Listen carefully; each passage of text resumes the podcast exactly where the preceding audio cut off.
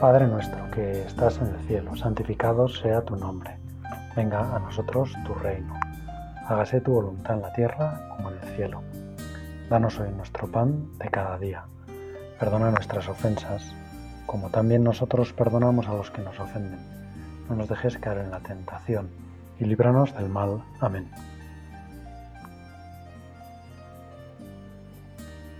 Hoy le vamos a pedir al Señor que nos dé el pan nuestro de cada día.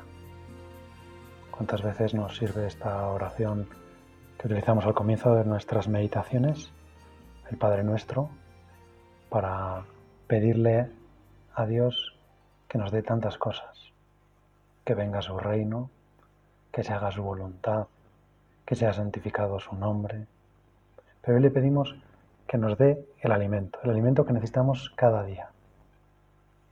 Y parte de ese alimento, por supuesto, es lógicamente la Eucaristía, que nos alimenta, que nos hace caminar, que hace que podamos eh, caminar sin tropezarnos.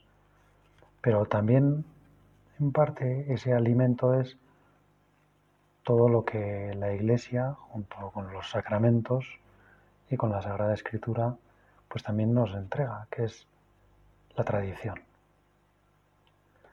todo aquello que hemos recibido en herencia de la Iglesia a lo largo de toda esta historia de ya dos mil años y que es tan maravilloso, un depósito tan rico que en realidad es muy difícil que lo agotemos, que lleguemos a conocerlo del todo, que lleguemos a conocerlo hasta las últimas consecuencias. Hoy vamos a buscar en el compendio del catecismo aquellos puntos que tratan sobre la tradición, sobre este, pertenecen a esa primera parte en la que se nos explica cuál es el, contenido de la fe, lo que la Iglesia nos ha entregado fruto de toda esta historia y que en parte uno de los pilares sobre los que se asienta es la tradición de la Iglesia.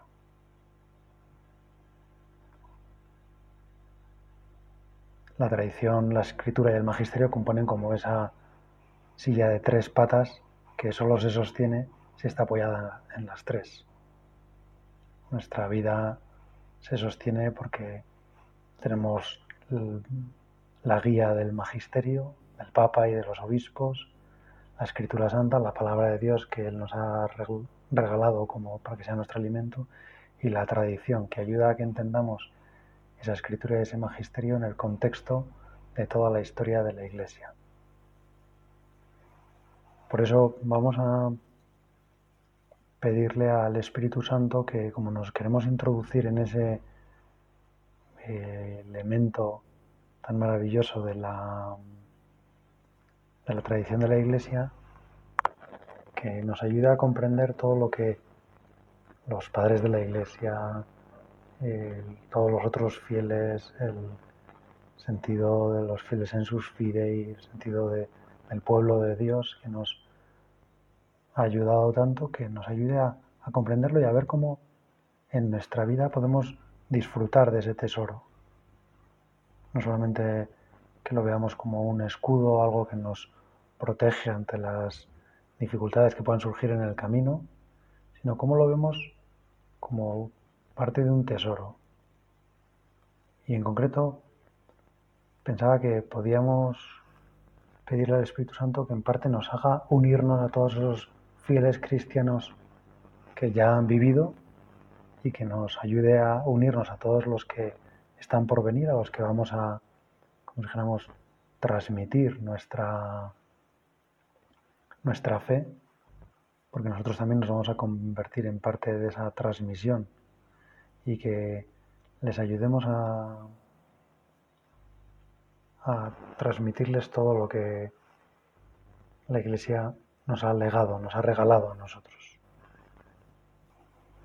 Para ello vamos a, a recurrir al compendio del Catecismo de la Iglesia en concreto los puntos 12, 13 y 14. que recogen esta parte, esta cómo se nos transmite la revelación. Y dice así el punto 12. ¿Qué es la tradición apostólica? La tradición apostólica es la transmisión del mensaje de Cristo llevada a cabo desde los comienzos del cristianismo por la predicación, el testimonio, las instituciones, el culto y los escritos inspirados. Los apóstoles transmitieron a sus sucesores, los obispos, y a través de estos, a todas las generaciones hasta el fin de los tiempos, todo lo que habían recibido de Cristo y aprendido del Espíritu Santo.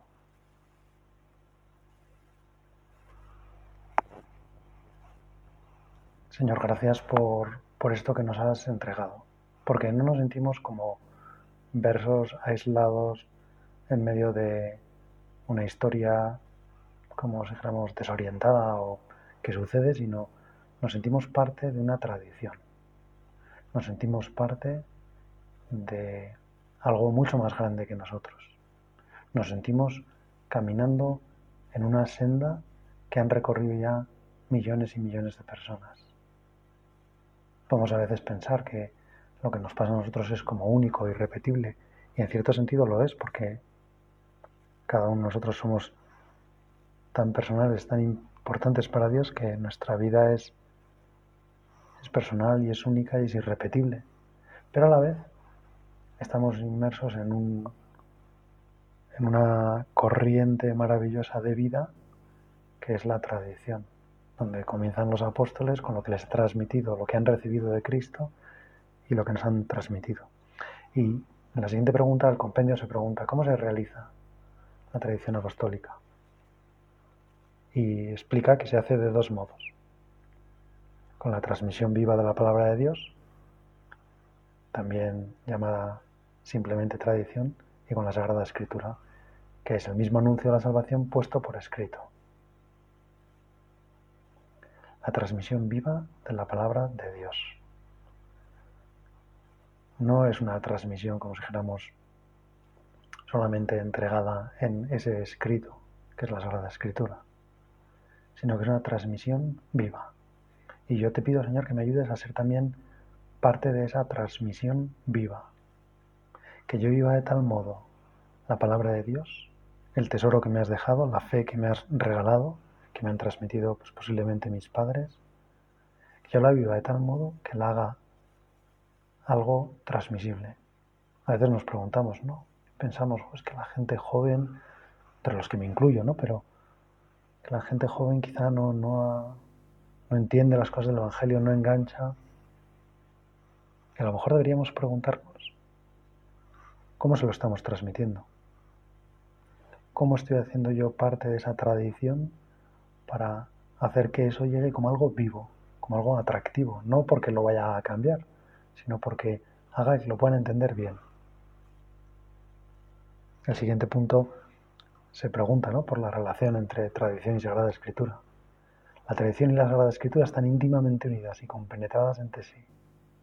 En efecto, ambas hacen presente y fecundo en la Iglesia el misterio de Cristo y surgen de la misma fuente divina. Constituyen un solo sagrado depósito de la fe, del cual la Iglesia saca su propia certeza sobre todas las cosas reveladas. Qué maravilla ser transmisores de este misterio de Cristo. Un misterio que precisamente porque es misterio no podemos conocer del todo. Que lo que entregamos es el misterio de un Dios hecho hombre, un Dios que se ha hecho palabra, que se ha encarnado, que se ha hecho accesible a nosotros, pero que a la vez sigue siendo un misterio algo inabarcable para nosotros. Y nosotros, Señor, queremos pedirte que nos ayudes a recibir bien este don, que nos hagas capaces de recibir más y más y más este don, y que nos ayudes a saber transmitirlo, a hacer presente y fecundo en la Iglesia el misterio de Cristo, a hacer presente a los demás a Cristo a hacer que los demás, viendo mi vida, puedan descubrir ahí a Cristo. San José María iba en uno de los primeros días de enero de un año, serían los años 30, por Madrid y iba leyendo un libro que llevaba pues encuadernado de algún modo, tapado con algún papel para que no se viera qué libro era. Bueno, no sé si por eso o también para protegerlo, sobre todo. Pues porque era un libro que usaba mucho, que llevaba habitualmente encima con él. De manera que, pasando por un sitio, oyó como unos obreros comentaban, ¿qué estará leyendo el cura? Y uno de ellos, tomando la iniciativa, dijo, pues ¿qué va a leer? La vida de Jesucristo. Efectivamente, él estaba en ese momento leyendo el Evangelio, ese tomo del Evangelio que llevaba en su bolsillo, pero ellos no podían saberlo. Lo dijeron porque les parecía lo más normal que un sacerdote leyera la vida de Jesucristo. Cuando llegó a casa, San José María lo anotó como, con un convencimiento interior de que de algún modo Dios le estaba hablando. Y anotó y escribió aquel punto de camino que dice, ojalá fuera tu, tu compastura y tu conversación, que todos al verte pudieran decir, esta es una persona que lee la vida de Jesucristo. Señor, yo te pido que también cuando la gente me vea, cuando la gente trate conmigo, pueda descubrirte a ti, a Jesucristo, el Hijo de Dios vivo la segunda persona de la Santísima Trinidad, que has venido a la tierra para entregarte, para darte, para hacer que nosotros tengamos vida,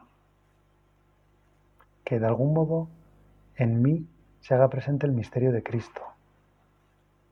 Lógicamente va a ser misterioso porque ese modo de hacerse presente en mí, porque es fácil pensar que con todos mis defectos, con mis miserias, con mi falta de generosidad, con mis pecados, pues de algún modo Cristo queda ensombrecido. Pero a la vez, en la medida en que yo me alimento de la tradición, de la Sagrada Escritura y también del Magisterio, en mi vida puede hacerse presente el misterio de Cristo. Y puedo ser transmisión viva del mensaje de Dios para los hombres, que en el fondo es cuánto les quiere. Dios invita a los hombres a participar de su amor. Dios me invita a mí, nos invita a cada uno de los que estamos haciendo este rato de oración a participar en el misterio de su amor, a profundizar, a meternos por esa gruta, esa cueva, donde están todos los tesoros divinos y que nunca vamos a llegar hasta el final de la gruta, nunca vamos a descubrir entera solo en el cielo. Solo ahí comprobaremos de verdad cómo es el amor de Dios. Solo ahí ya Dios no nos hablará como en un espejo, sino que nos hablará y nos mostrará cómo es Él. Nos mostrará, dice San Pablo, seremos semejantes a Él porque le veremos tal cual es. Señor, yo quiero ayudarte con mi vida a ser transmisión viva de la tradición y a la vez a formarme muy bien, a aprender tantas cosas, ¿no? Pienso pues, que muchas veces hay muchas cosas de que sucede hoy en día en el mundo, en nuestras vidas, las dificultades que encontramos, que son cosas con las que ya los cristianos se han encontrado no hace tanto tiempo. No hace mucho tiempo que los cristianos han encontrado con problemas para, para descubrir el poder redentor que tienen los sacramentos o el influjo impresionante que tiene la gracia en sus vidas y quizá han puesto más importancia en lo que ellos hacían.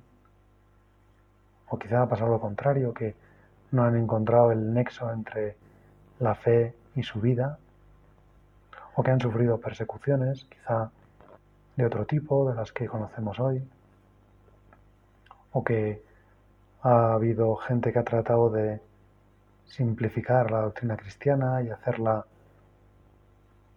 como demasiado simple, demasiado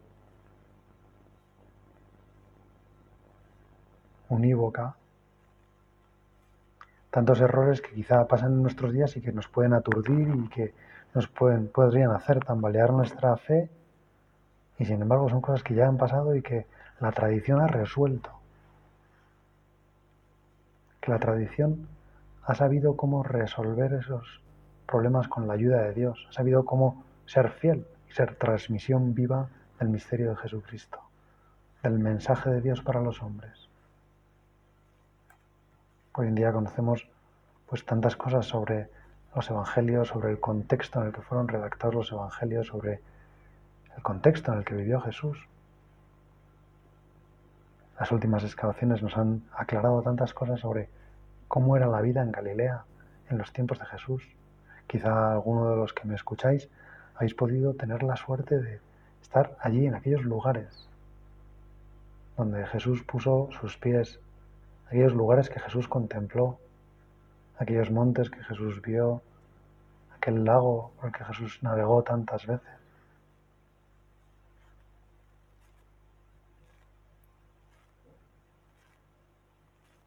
Qué maravilla saber que, que el Señor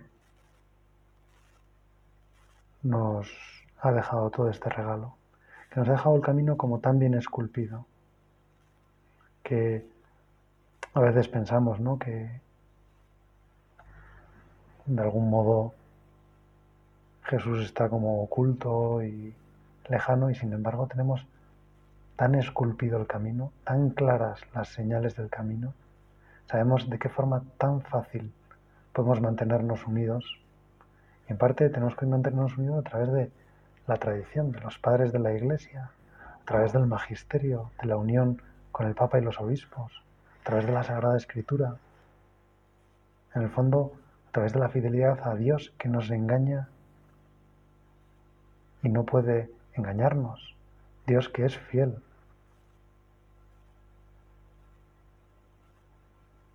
Ojalá, Señor, no confundamos la tradición con algo estático, con algo, mm, digamos, monolítico en el sentido peyorativo que puede tener esa, esa palabra.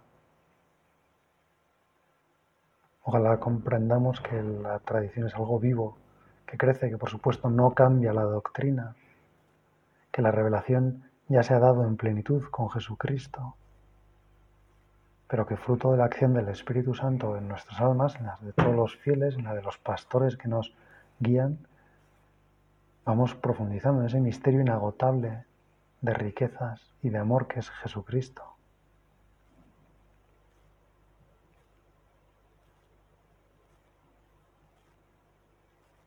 Qué gozada poder conocer todo esto. Qué gozada saber que de algún modo Jesucristo es de algún modo algo conocido, alguien conocido para nosotros. Que es verdad que es un misterio, pero que, de algún, que en muchas cosas también lo conocemos. Que sabemos tantas cosas sobre Jesús, a veces, ¿no? Eh, algunos decían, ¿no? Pues que les gustaría haber vivido en la época de Jesús, haberle visto, haberle tocado, haberle haber conversado con él. Sin embargo, nosotros tenemos un acceso mucho más impresionante, porque tenemos las sagradas escrituras, porque tenemos todo lo que nos han enseñado generaciones y generaciones de cristianos, de santos, porque estamos unidos con esa tradición viva, con esa transmisión que nos hace conocer mejor a Jesucristo, nos hace conocer mejor a Dios.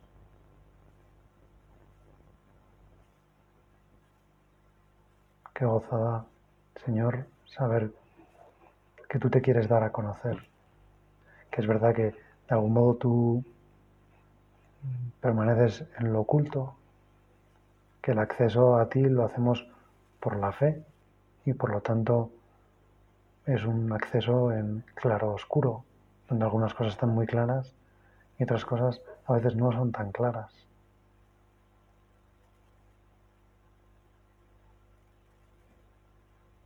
Pero a la vez, Señor, cuánto nos habla esto de tu forma de, de querernos, de tu forma de respetar nuestra libertad, de entender que ese depósito que se nos ha transmitido, nosotros tenemos que integrarlo, hacerlo nuestro para poderlo transmitir también a las generaciones que vendrán.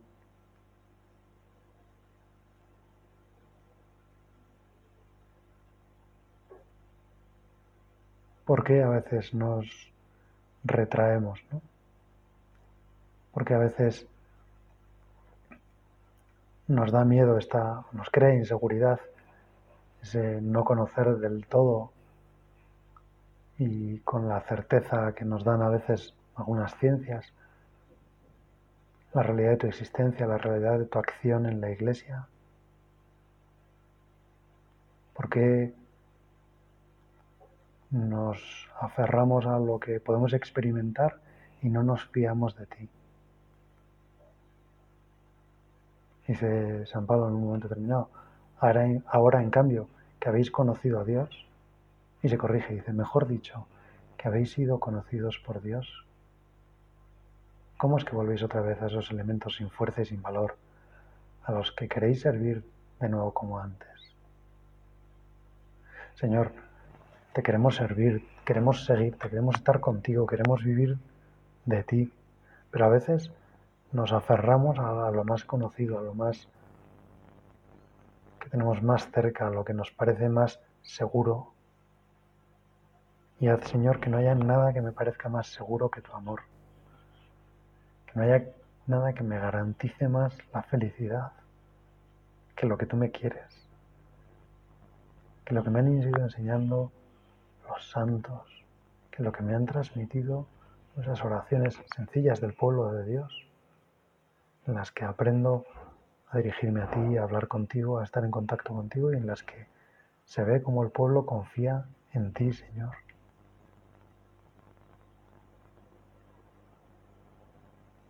Señor, haz que mi corazón se abrace toda esa tradición, que no deseche todo lo que venga de antes en la iglesia porque me parezca que lo nuevo es lo bueno.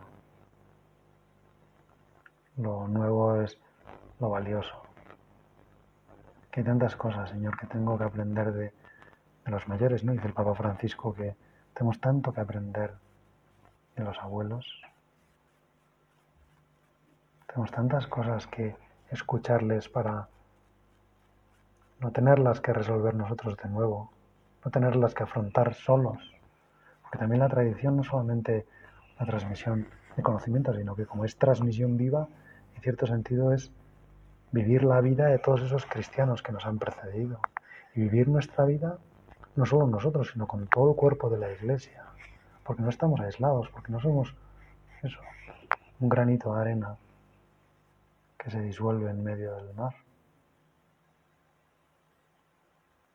sino que formamos un cuerpo, estamos unidos y no solamente el conocimiento es lo que nos traslada, sino el, aprender a cómo vivir. Es un conocimiento vivo, es un conocimiento práctico de la vida, de la vida de, Cristo. Y por eso, Señor, yo quiero pedirte que, que me ayudes a conocerte mejor, que me ayudes a aprovecharme de todo lo que me cuentan de ti. Que me ayudes a profundizar en esos tesoros que son pues, las obras de los padres de la Iglesia, las obras de los santos, como han comentado tantos y tantos santos y cómo han vivido esa vida tuya, Señor, a través del Evangelio, a través de la lectura de la Sagrada Escritura y cómo se ha entendido esa Sagrada Escritura a lo largo de la Iglesia y cómo la ha interpretado el Magisterio.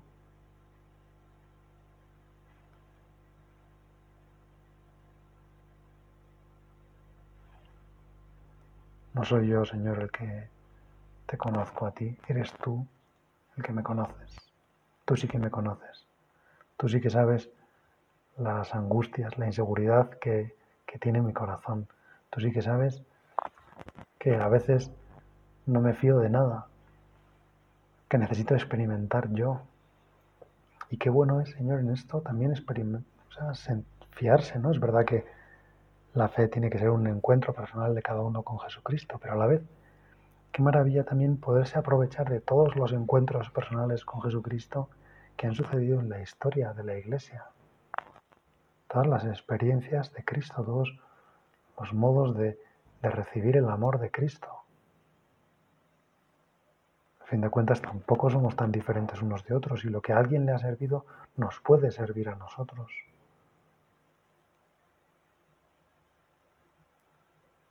Tú, Señor, sí que me conoces. Tú sabes, Señor, cómo dar en el clavo.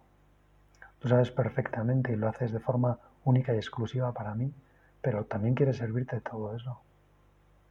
No es que no quieras repetir, ¿no? O alguien que no quisiera repetir la lección, sino diles a tu hermano, a tus hermanos que te la expliquen. No. Tú quieres repetírmela, quieres contármela tú, pero también quieres servirte de todo ese esa tradición, esa esa vivencia de tantas personas de lo que es tu vida, para que yo aprenda, para que yo disfrute, para que yo le saque más jugo. Señor, te doy muchísimas gracias. Quizá una actitud fundamental ante esta tradición es darte gracias, Señor, porque has querido transmitirnos de esa forma la fe, porque has previsto que la fe, como dijéramos, se transmita así por el testimonio de unos a otros, por la palabra de unos a otros, por la palabra escrita, inspirada en la Sagrada Escritura y por la transmisión viva de esa palabra. Señor, tú lo has pensado y esa es la forma que te parece buena. Y esa es la forma que tienes tú de entrar con suavidad en nuestras almas, porque no te impones, porque no obligas, porque no eres algo irrefutable, sino que teniendo toda la fuerza que tiene la palabra de Dios, algo como suave, algo que se nos presenta, que se nos ofrece, para que si lo queremos, lo cojamos, para que si lo queremos, lo aprovechemos, para que si lo queremos, lo disfrutemos, lo vivamos. Pues gracias, Señor. Yo quiero sobre todo darte gracias y pedirte que, que me hagas como la Virgen María, que guardaba todas estas cosas en su corazón todo lo que le iba sucediendo, todo lo que le decían los reyes magos, lo que le sucedía con los pastores, lo que le sucedía en aquel momento en que quizá no lo entendía, no entendía tu palabra. Hijo, ¿por qué nos has hecho esto? ¿Por qué nos has tratado así?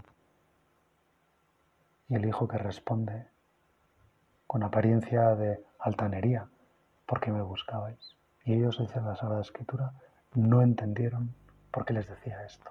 Pero su madre guardaba todas esas cosas en su corazón. Yo, Señor, quiero guardar también todas las cosas que me has transmitido de la Sagrada Escritura, a través de la tradición, a través del magisterio. Y cuando no entiendas, Señor, quiero guardarlas en mi corazón para hablarlas contigo, para pedirte tu ayuda, para ayudarme, para que me ayudes, Señor, a entenderlas, a comprenderlas como parte de tu proyecto para salvarme. Dios te salve María, llena eres de gracia, el Señor es contigo, bendita tú eres entre todas las mujeres, y bendito es el fruto de tu vientre Jesús. Santa María, Madre de Dios, ruega por nosotros pecadores, ahora y en la hora de nuestra muerte. Amén.